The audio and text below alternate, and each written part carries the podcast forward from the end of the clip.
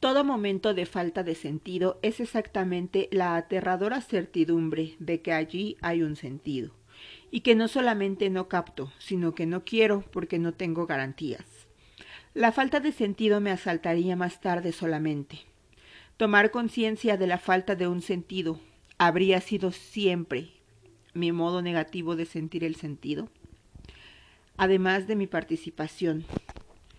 Lo que yo estaba viendo en aquel monstruoso interior de máquina, lo que era patio interior de mi inmueble, lo que estaba contemplando eran cosas hechas, eminentemente prácticas y con finalidad práctica. Pero algo de naturaleza terrible y difusa que más tarde experimentaría en mí, algo de naturaleza fatal había brotado inevitablemente de las manos del centenar de obreros eficaces que habían instalado conducciones de agua potable y de aguas residuales sin saber ninguno que estaban construyendo aquella ruina egipcia que yo contemplaba ahora con la mirada de mis fotografías de playa. Solo después sabría yo lo que había visto. Solo después, al ver el secreto, reconocí que ya lo había visto.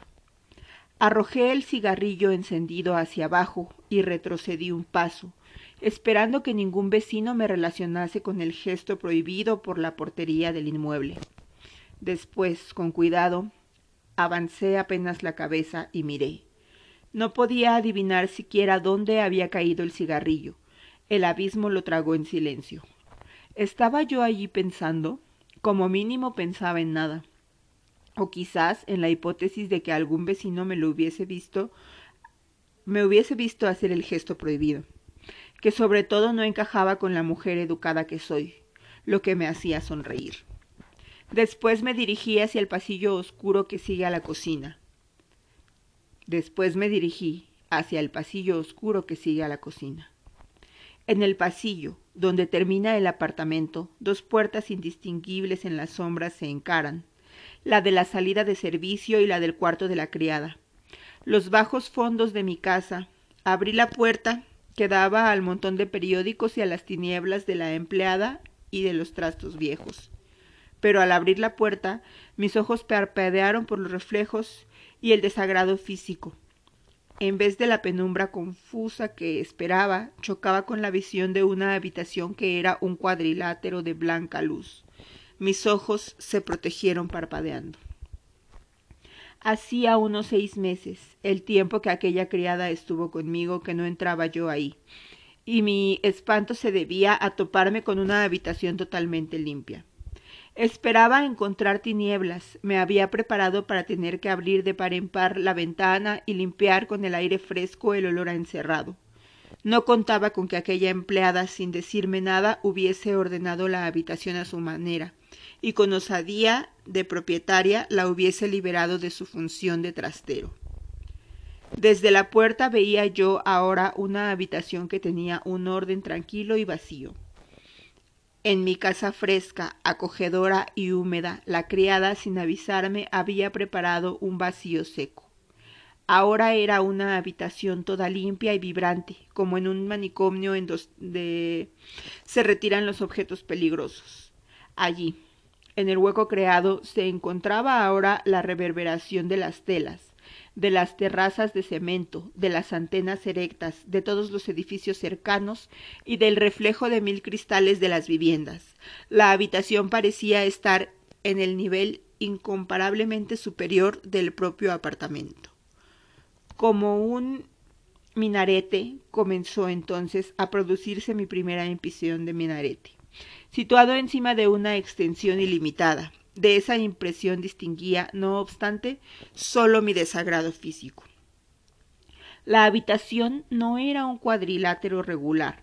Dos de sus ángulos estaban ligeramente más abiertos, y aunque esta fuese su realidad material, me vino como si fuese mi visión de lo que deformase parecía la representación en el papel del modo en que podía yo ver un cuadrilátero, ya deformado en sus líneas de perspectiva, la solidificación de un error de visión, la materialización de una ilusión óptica. No ser totalmente regular en sus ángulos le daba una impresión de fragilidad de base, como si la habitación minarete no estuviera encajada en el apartamento ni en el edificio. Desde la puerta veía yo el sol fijo cortando con una nítida línea de sombra negra el techo en su mitad y el suelo en sus dos terceras partes. Durante seis meses un sol permanente había trabajado el armario de pino. Desnudaba y aún más blanco las paredes blanqueadas. Y fue en una de las paredes donde, en un movimiento de sorpresa y de retroceso, vi el insólito mural.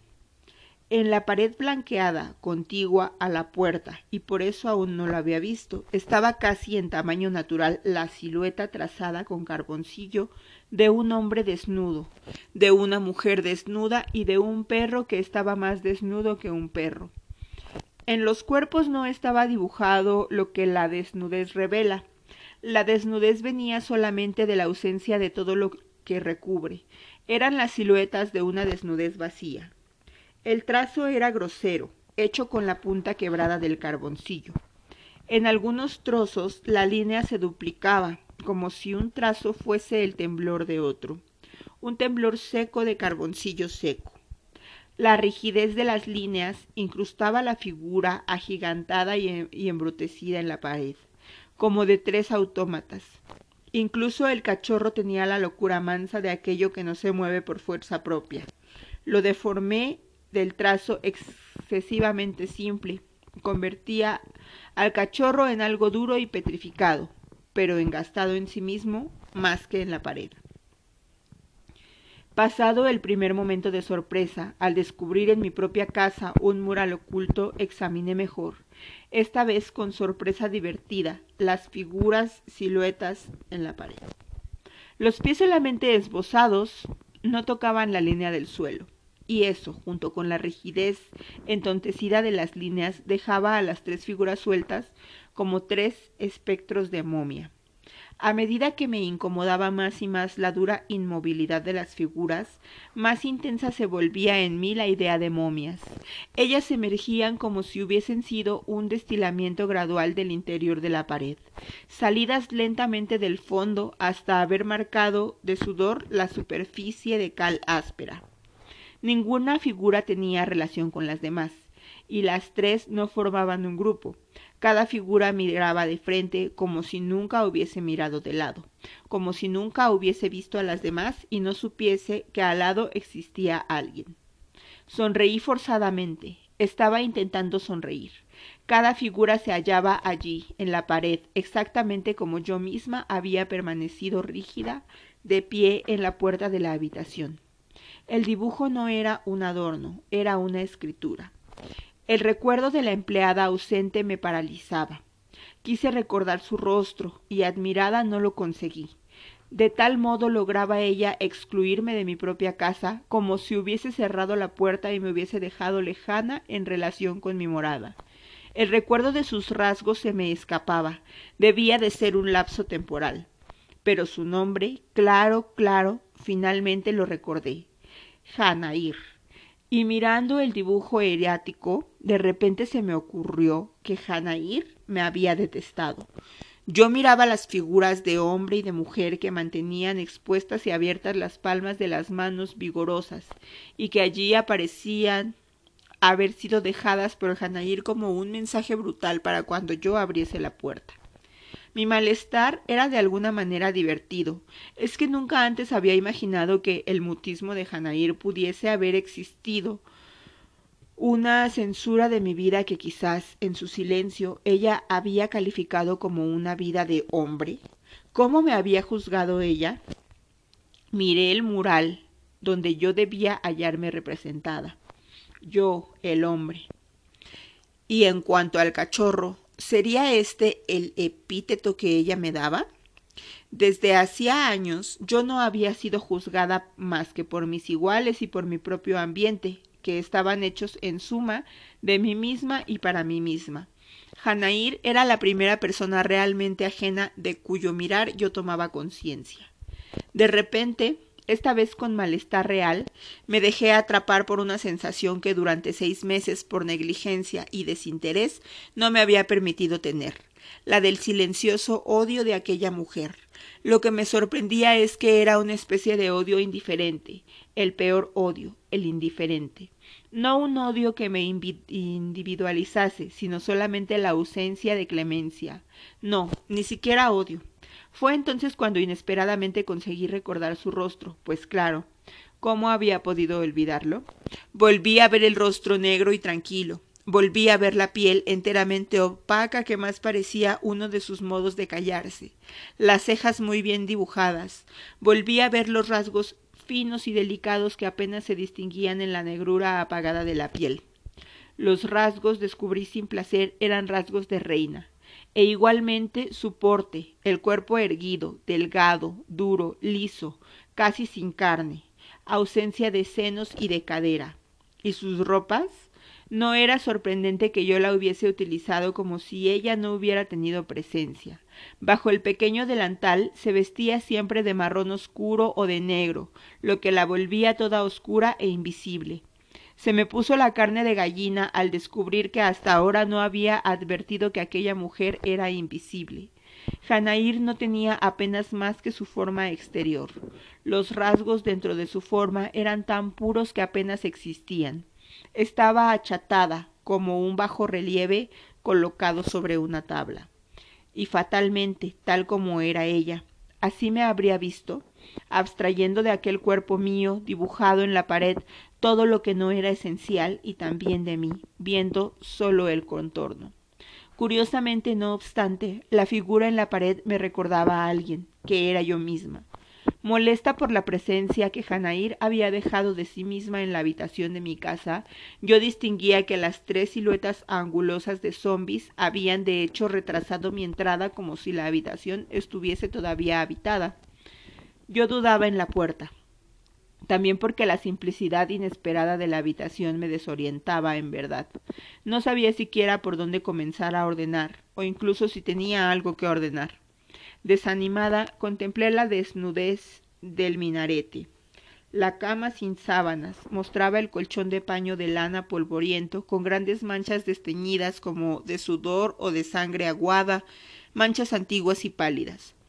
A trechos, la crin fibrosa surgía por el paño, que estaba podrido de tan seco, y apuntaba recto en el aire.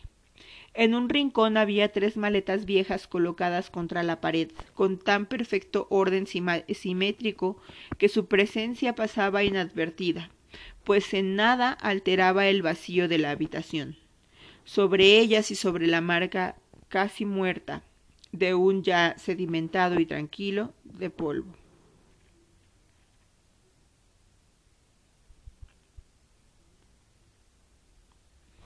Y estaba también el armario estrecho, solo tenía una puerta, y de la altura de una persona, de mi altura. La madera continuamente reseca por el sol se abría grietas en fisuras. Aquella Janair, entonces, nunca había cerrado la ventana, había aprovechado más que yo la vista que se tenía bajo los tejados. La habitación se diferenciaba tanto del resto del apartamento que para entrar en ella era como si yo antes hubiese salido de mi casa llamado y a la puerta. La habitación era lo contrario de lo que yo había creado en mi casa, lo opuesto de la suave belleza que resultaba de mi talento para organizar, de mi talento de vivir, lo opuesto de mi ironía tranquila, de mi dulce y serena ironía era una violación de mis comillas, de las comillas que hacían de mí una citación de mí. El cuarto era el retrato de un estómago vacío. Y nada de lo que ahí había estaba hecho por mí. En el resto de la casa el sol se filtraba desde el exterior, rayo tras rayo, tamizado por un doble juego de cortinas gruesas y ligeras. Pero allí el sol no parecía venir del exterior era el lugar mismo del sol fijo e inmóvil, en una dureza luminosa, como si ni de noche la habitación cerrase jamás su párpado. Todo allí eran nervios seccionados que hubiesen secado sus extremos en alambre. Me había preparado para limpiar sus cosas, pero luchar con aquella ausencia me desorientaba. Noté entonces que estaba enfadada. La habitación me incomodaba físicamente, como si en el aire hubiese hasta ahora permanecido el sonido del rascar del carboncillo seco en la cal seca. El sonido inaudible de la habitación era como el de una aguja que continuara pasando sobre el disco ya terminada la música. Un crujido neutro de cosa era lo que formaba la materia de su silencio. Carboncillo y uña uniéndose, carboncillo y uña, tranquila y compacta ira de aquella mujer que era la representante de un silencio, como si representase un país extranjero, la ira africana, y que ahí, dentro de mi casa, se había alojado, la extranjera, la enemiga indiferente. Me pregunté si en verdad Janair me habría odiado o si era yo quien sin haberla siquiera mirado la odiaba tal como ahora estaba descubriendo con irritación que la habitación no dejaba de irritarme.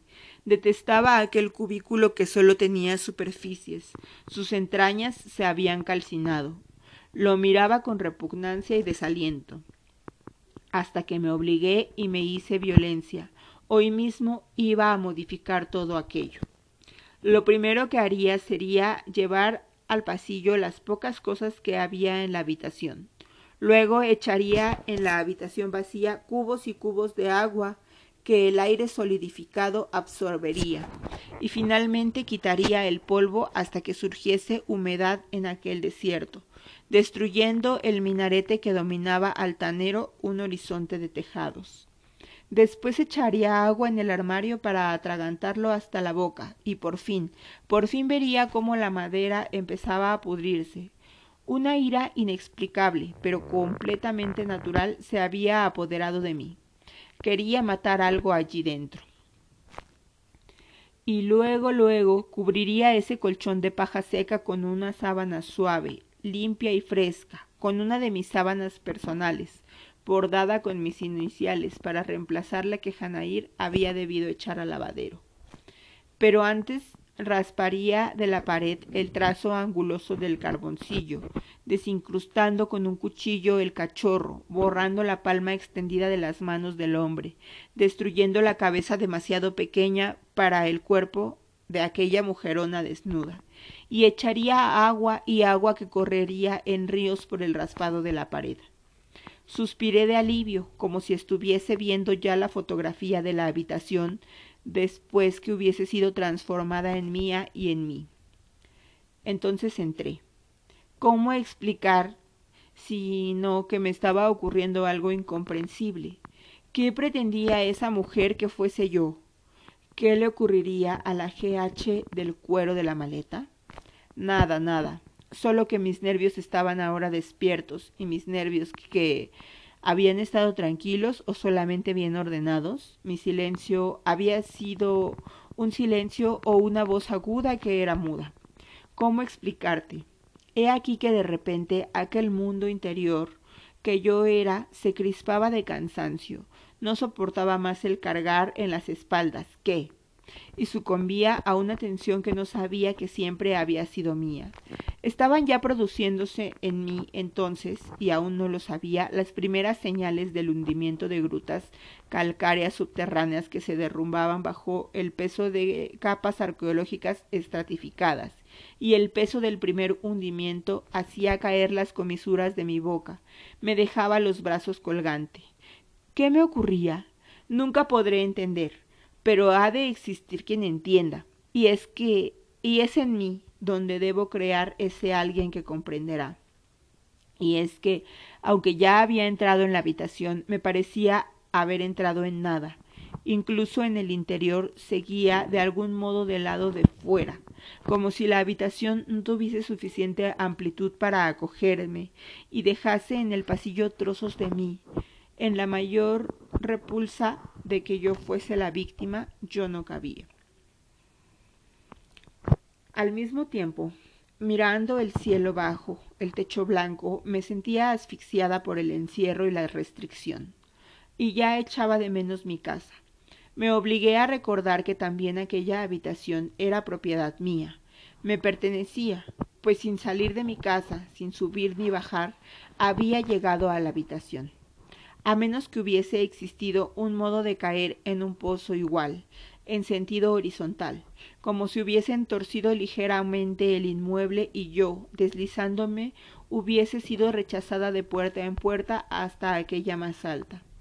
Atrapada allí dentro por una trama de vacíos, olvidaba de nuevo el itinerario de ordenación que había preparado, y no sabía con certeza por dónde comenzar a ordenar. La habitación no tenía un punto que se pudiese denominar inicio ni un punto que pudiese considerarse final. Era de una igualdad que la tornaba imprecisa. Pasé la mirada por el armario, la subí hasta una grieta del techo, procurando apoderarme un poco más de aquel enorme vacío, con más osadía, aunque sin ninguna familiaridad, pasé los dedos por las desigualdades del colchón me animó una idea. Aquel armario, una vez bien impregnado de agua, bien empapado en todas sus fibras, le aplicaría cera para darle algo de brillo, y también por dentro extendería cera, pues el interior debía de estar aún más calcinado. Abrí un poco la estrecha puerta del armario y la oscuridad interior se escapó como una exhalación. Intenté abrirla un poco más, pero la puerta chocaba con la pata de la cama introduje cuanto pude mi rostro por la abertura de la puerta, y como si la oscuridad interior me espiase, permanecimos un instante espiándonos sin vernos. Yo nada veía, solo conseguía sentir un olor caliente y seco como el de una gallina viva. No obstante, empujando la cama un poco más contra la ventana, conseguí abrir la puerta unos centímetros más. Entonces, antes de comprender, mi corazón encaneció como encanecen los cabellos. Entonces, antes de comprender, mi corazón encaneció como encanecen los cabellos. Al lado de mi rostro, introducido por la abertura de la puerta muy cerca de mis ojos, en la semioscuridad se había movido una cucaracha enorme. Mi grito fue tan ahogado que solo por el silencio contrastante me di cuenta de que no había gritado. El grito se había quedado golpeando dentro del pecho. Nada, no era nada. Procuré inmediatamente calmarme de mi susto. Es que no me esperaba que en una casa minuciosamente desinfectada por mi desagrado hacia las cucarachas, la habitación se me hubiese olvidado. No, no era nada. Era una cucaracha que lentamente se movía en dirección a la abertura. Por su lentitud y su tamaño, debía de ser una cucaracha muy vieja. En mi arcaico horror por las cucarachas había aprendido a adivinar, incluso a distancia, su edad y sus peligros.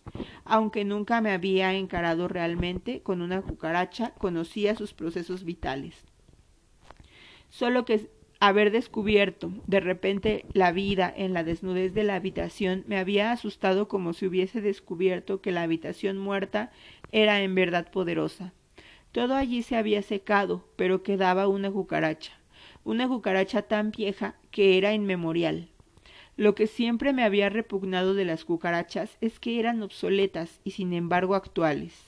Saber que ellas ya vivían sobre la tierra e iguales que hoy en día antes incluso de que hubiesen aparecido los primeros dinosaurios, saber que el primer hombre ya las había encontrado proliferantes y arrastrándose, saber que habían sido testigos de la formación de los grandes yacimientos de petróleo y carbón del mundo, y allí estaban durante el gran avance y después durante el gran retroceso de los glaciares, la resistencia pacífica. Yo sabía que las cucarachas resistían más de un mes sin alimento o agua, y que hasta la madera, de la madera hacen una sustancia nutritiva, aprovechable, y que incluso después de pisadas recuperaban lentamente su forma y seguían caminando. Incluso congeladas, al descongelarlas, proseguían la marcha. Hace 350 millones de años que se reproducían sin transformarse. Cuando el mundo estaba casi desnudo, ellas ya lo cubrían pausadas.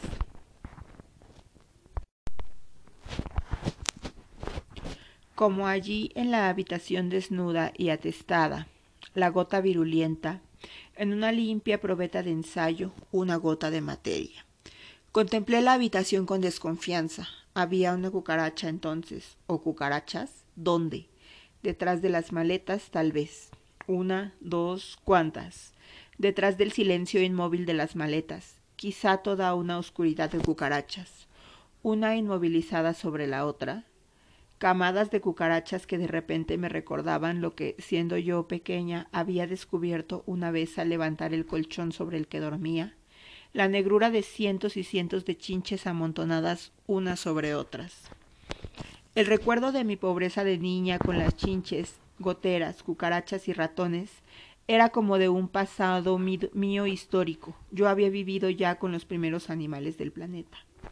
Una cucaracha Muchas, pero ¿cuántas? me pregunté iracunda. Pasé la mirada por la habitación desnuda. Ningún ruido, ninguna señal. Pero ¿cuántas? Ningún ruido y sin embargo yo sentía perfectamente una resonancia enfática que era la del silencio rozando el silencio. La hostilidad se apoderó de mí. Es más que no agradarle a, a una de las cucarachas, las detesto. Aparte de que son la miniatura de un animal gigantesco, la hostilidad crecía. No era yo quien rechazaba la habitación, como había sentido por un instante en el umbral. La habitación, con su cucaracha secreta, me rechazaba. Desde el inicio fui rechazada por la visión de una desnudez tan fuerte como la de un espejismo, pues no fue el espejismo de un oasis lo que se había apoderado de mí, sino el espejismo de un desierto. Después me había inmovilizado el mensaje brutal en la pared. Las figuras con las manos extendidas habían sido uno de los sucesivos guardianes a la entrada del sarcófago, y ahora comprendía que la cucaracha y Janair eran los verdaderos ocupantes de la habitación. No, no ordenaría nada. Si había cucarachas, no. Que la nueva empleada dedicase su primer día de servicio a aquel escriño polvoriento y vacío. Una oleada de escalofrío, pese al gran calor del sol, me recorrió. Me apresuré a salir de aquella habitación ardiente. Mi primer movimiento físico de miedo, por fin expresado, fue lo que me reveló con sorpresa que tenía miedo, y me precipitó entonces en el miedo primordial. Al intentar salir tropecé entre la pata de la cama y el armario. Una posible caída en aquella habitación de silencio me contrajo el cuerpo en una náusea profunda. Tropezar había hecho de mi intento de huida un acto ya en sí fallido.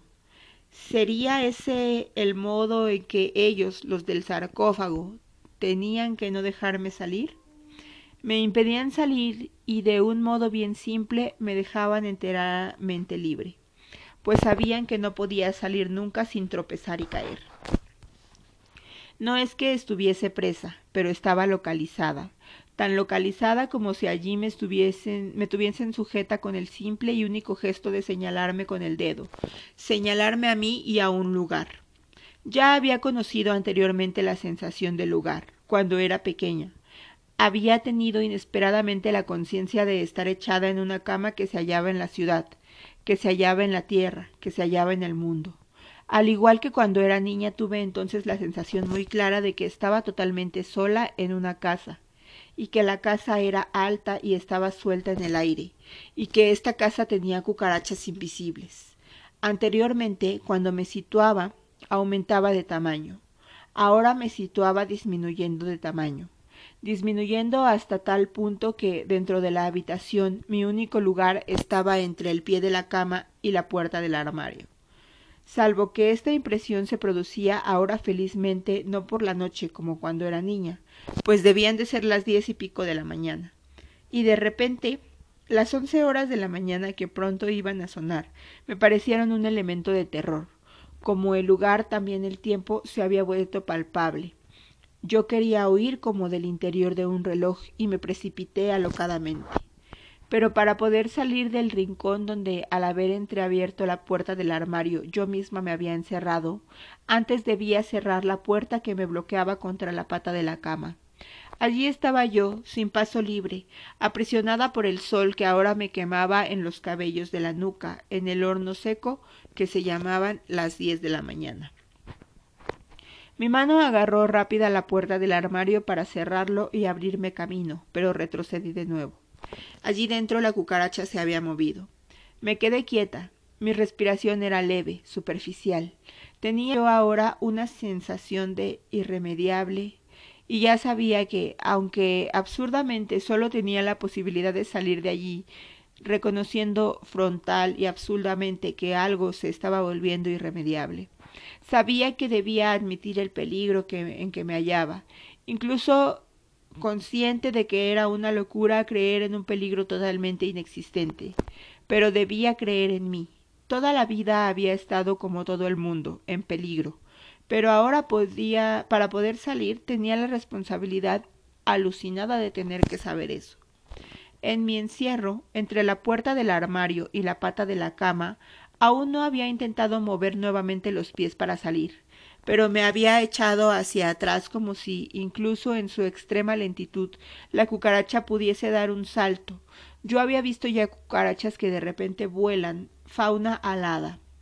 Permanecí inmóvil, haciendo cálculos desordenadamente. Estaba atenta, estaba totalmente atenta. En mí había crecido un sentimiento de gran esperanza y una resignación estupefacta es porque en esta espera atenta reconocía todas mis esperanzas anteriores. Reconocía la atención con que también antes había vivido, la atención que nunca me abandona y que, en último análisis, quizá sea la cosa más indisociable de mi vida. ¿Quién sabe si aquella atención era mi propia vida? También la cucaracha. ¿Cuál es el único sentimiento de una cucaracha? La atención para seguir viva, inextricable de su cuerpo. En mí, todo lo que yo había superpuesto a lo inextricable de mí misma jamás había llegado probablemente a anular la atención que, más que atención para vivir, era el proceso mismo de vida en mí. Fue entonces cuando la cucaracha comenzó a emerger del fondo. Primero el temblor anunciante de las antenas, Luego, detrás de los hilos secos, el cuerpo acorazado fue apareciendo hasta llegar casi entero a la abertura del armario. Era parda, vacilaba como si pesase muchísimo. Ahora era casi totalmente visible. Bajé rápidamente la mirada. Al ocultar los ojos estaba la cucaracha, el ardid que se me había ocurrido. El corazón me latía casi como de alegría es porque de repente me había dado cuenta de que disponía de recursos. Nunca antes había utilizado mis recursos, y ahora toda una potencia latente palpitaba en mí por fin, y una grandeza se apoderaba de mí, la de la valentía, como si el miedo mismo fuese lo que me había investido en mi valentía. Momentos antes había juzgado superficialmente que mis sentimientos eran sólo de indignación y de desagrado, pero ahora reconocía, aunque nunca lo hubiese conocido antes, que lo que me sucedía era por, que por fin había asumido un miedo grande, mucho mayor que yo. El miedo enorme me perturbaba toda, vuelta hacia mi interior como un ciego, ausculta su propia atención. Me sentía por vez primera toda habitada por un instinto.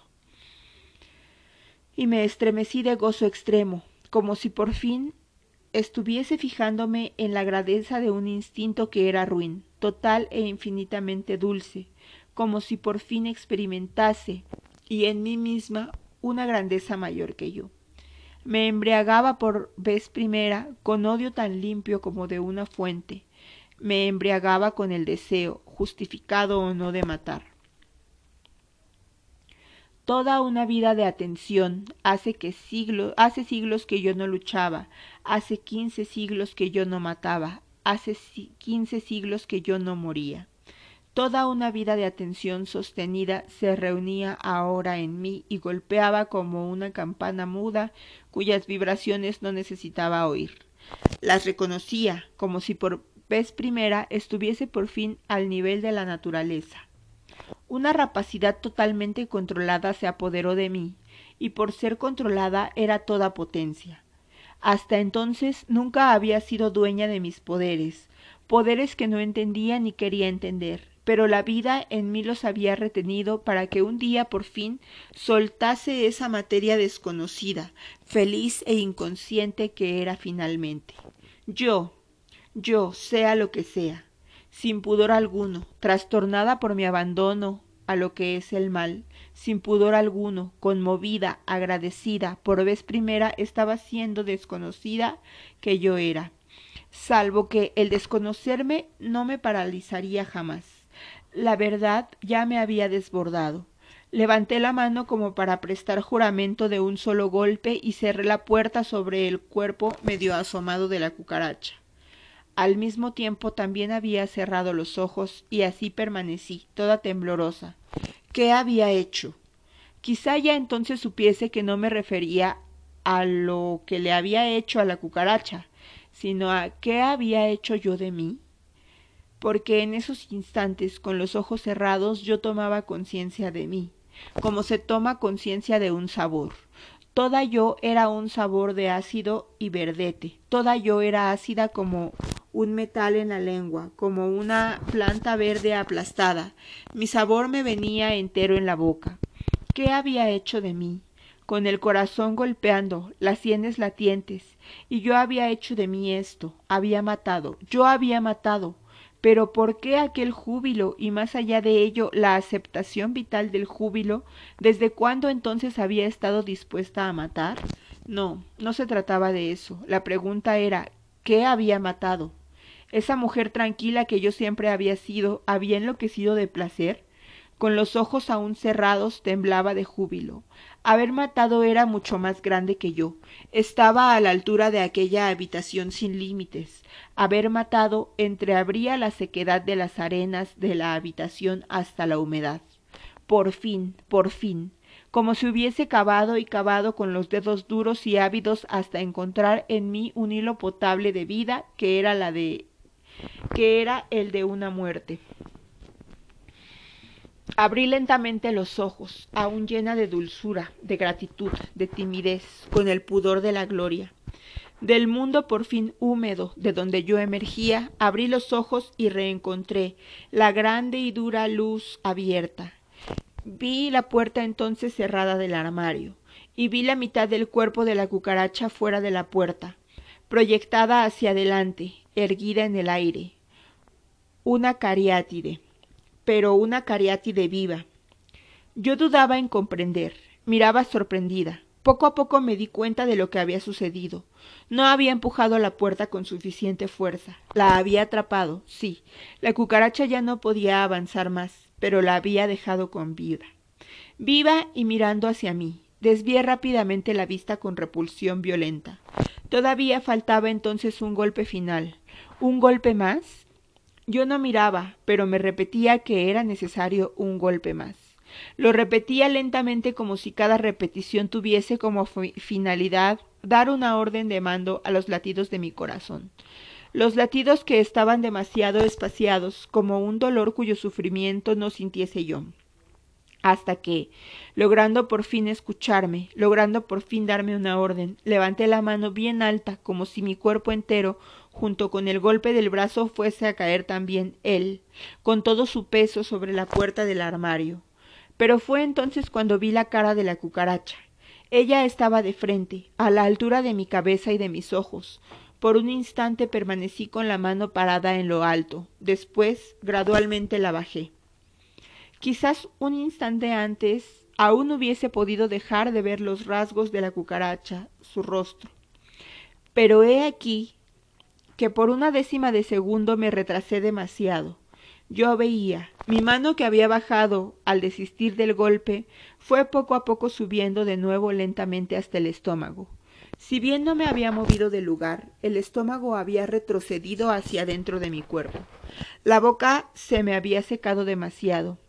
Pasé una lengua también seca por los labios ásperos.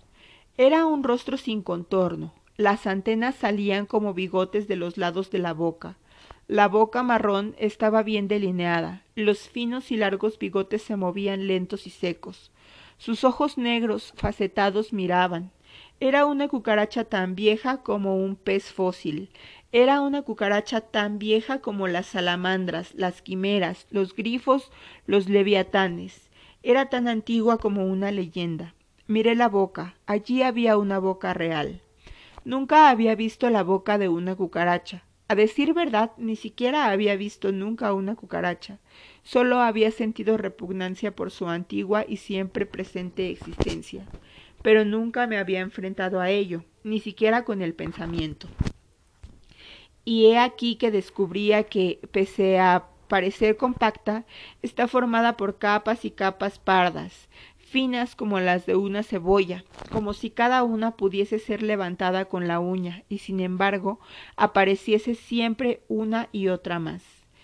Tal vez las capas fuesen las alas, pero entonces ella debía de estar hecha de capas y capas finas de alas comprimidas hasta formar aquel cuerpo compacto. Era rubicunda y toda cubierta de cilios. Los cilios serían quizá las múltiples piernas. Los hilos de antena estaban ahora quietos, filamentos secos y polvorientos. La cucaracha no tiene nariz. La miré con aquella boca suya y sus ojos. Parecía una mulata agonizante, pero los ojos eran negros y estaban radiantes, ojos de novia. Cada ojo en sí mismo parecía una cucaracha. El ojo franjeado, oscuro, vivo y desempolvado, y el otro ojo idéntico, dos cucarachas incrustadas en la cucaracha, y cada ojo reproducía la cucaracha entera. Cada ojo reproducía la cucaracha entera. Perdona que te dé esto, mano que aferro, pero es que no quiero esto para mí. Toma esta cucaracha, no quiero lo que he visto. Ahí estaba yo, boquiabierta, ofendida y recostada ante el ser empolvado que me miraba.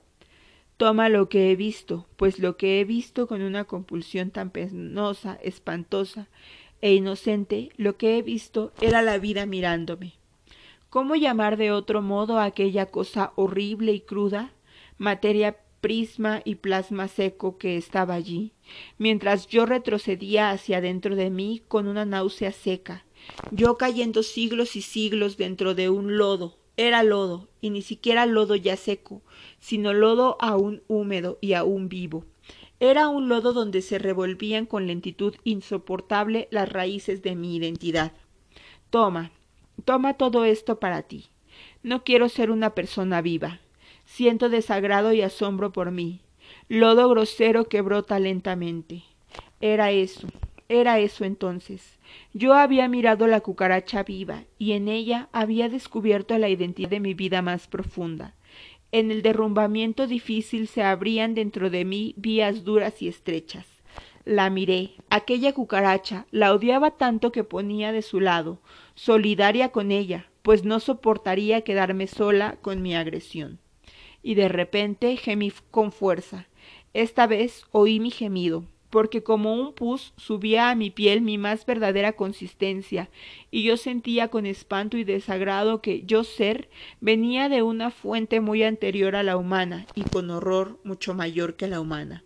Se abría en mí, con una lentitud de puertas de piedra, se abría en mí la amplia vida del silencio, la misma que estaba en el sol fijo, la misma que estaba en la cucaracha inmovilizada, y que sería la misma en mí, si tuviese valor para abandonar, abandonar mis sentimientos, si tuviese valor para abandonar la esperanza. ¿La esperanza de qué? Por primera vez me asustaba el sentir que había basado toda mi esperanza en llegar a ser aquello que no era. La esperanza. ¿Qué otro nombre darle? Que por vez primera iba a abandonar ahora, por valor y por curiosidad moral, la esperanza en mi vida anterior. ¿La habría basado en la verdad? Con espanto infantil yo duraba ahora. Para saber lo que realmente podía esperar, ¿tendría antes que pasar por mi verdad? ¿Hasta qué punto había inventado ahora un destino, viviendo mientras tanto subterráneamente de otro? Cerré los ojos, aguardando a que pasase la extrañeza, aguardando a que mi ansia no fuese ya la de aquel gemido que había oído como venido del fondo de una cisterna seca y profunda. Del mismo modo que la cucaracha era un animal de cisterna seca, yo seguía aún sintiendo, incalculablemente lejano en mí, el gemido que ya no me llegaba a la garganta. Esto es la locura, pensé con los ojos cerrados. Pero era tan innegable sentir aquel nacimiento de dentro del polvo que no podía sino seguir aquello que bien sabía que no era locura, era, Dios mío, una verdad peor, la verdad horrible. Pero horrible ¿por qué? Porque contradecía sin palabras todo lo que antes yo acostumbraba a pensar también sin palabras. Aguardé a que pasase la extrañeza, a que volviese la salud, pero reconocía en un esfuerzo inmemorial de memoria que ya había sentido esa extrañeza. Era la misma que sentía cuando veía fuera de mí mi propia sangre y me extrañaba, pues la sangre que veía fuera de mí, aquella sangre me extrañaba y me atraía, era mía. No quería volver a abrir los ojos, no quería continuar viendo. Los reglamentos y las leyes, era preciso no olvidarlos. Es preciso no olvidar que sin los reglamentos y las leyes tampoco existiría un orden. Era preciso no olvidarlos y defenderlos para defenderme.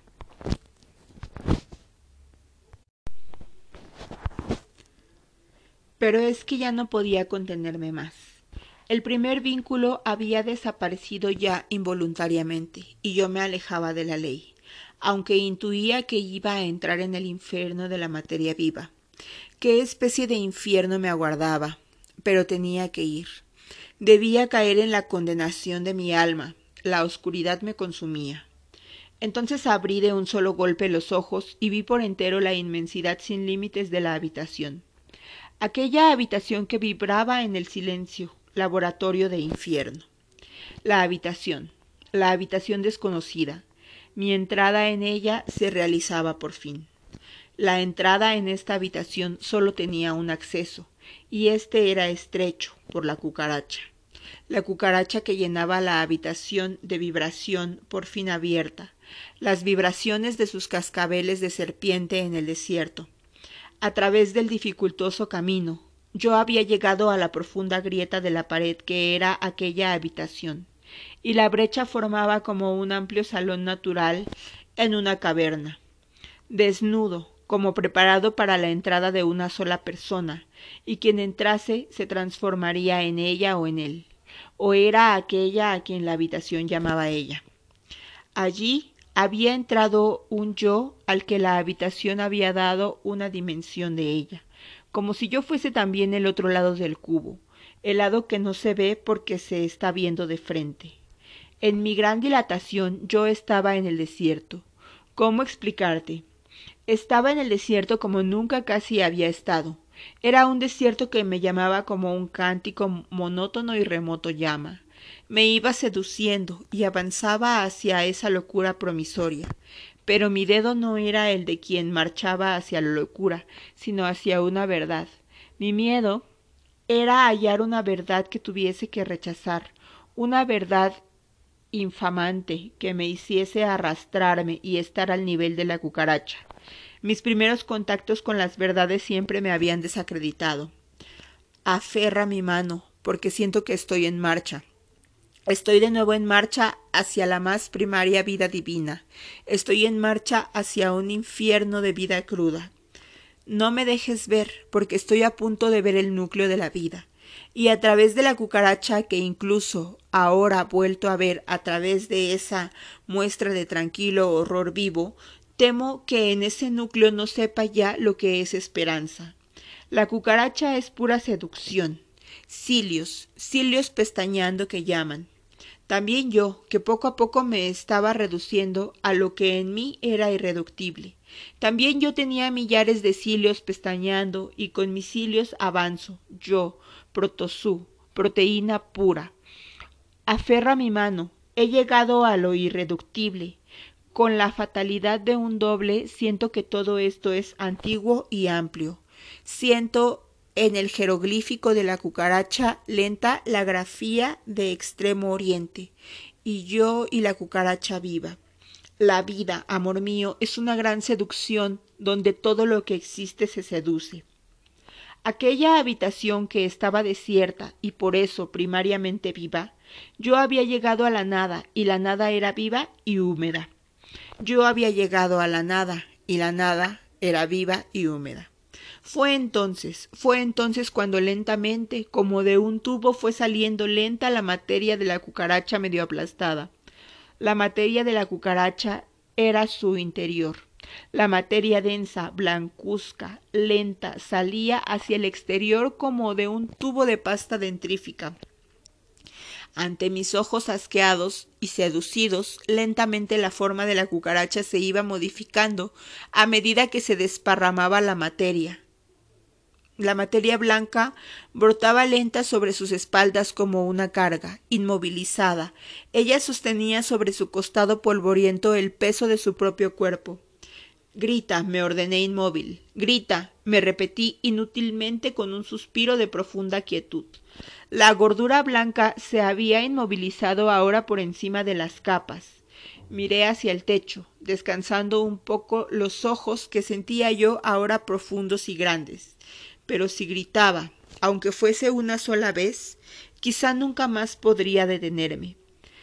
Si gritaba, nadie podría hacer ya nada por mí mientras que si nunca revelaba yo mi carencia, nadie se asustaría de mí y me ayudarían sin saber. Pero sólo en tanto que no asustase a nadie por haber infringido las normas. Si lo supiesen, se asustarían. Nosotros, que guardamos el grito en un secreto inviolable. Si lanzo el grito de alarma de que estoy viva, me arrastrarán al mutismo y a la dureza, pues ellos arrastran así a los que abandonan el mundo imposible. El ser excepcional es arrastrado así, el ser que grita. Miré hacia el techo con ojos pesados. Todo se resumía ferozmente en no dar nunca un primer grito. Un primer grito desencadena todos los demás. El primer grito al nacer desencadena una vida. Si yo gritase despertaría a miles de seres gritadores que iniciarían sobre los tejados un coro de gritos y horror. Si yo gritara, desencadenaría la existencia. ¿La existencia de qué? La existencia del mundo. Con respeto, yo temía la existencia del mundo para mí. Es que, mano que sostienes, es que yo, es una experiencia que nunca más deseo. Es una experiencia por la que me pido perdón a mí misma. Estaba saliendo de mi mundo y entrando en el mundo. Es que yo ya no me veía. Veía la época. Toda una civilización que se había construido teniendo como garantía que se mezcle inmediatamente lo visto con lo sentido toda una civilización que tiene como fundamento el salvarse. Pues bien, yo estaba en sus escombros. De esa civilización solo puede salir quien tiene como función especial el salir. Un sabio tiene el permiso, un sacerdote tiene el permiso. Pero no una mujer, que ni siquiera tiene las garantías de un título. Y yo huía, con malestar huía.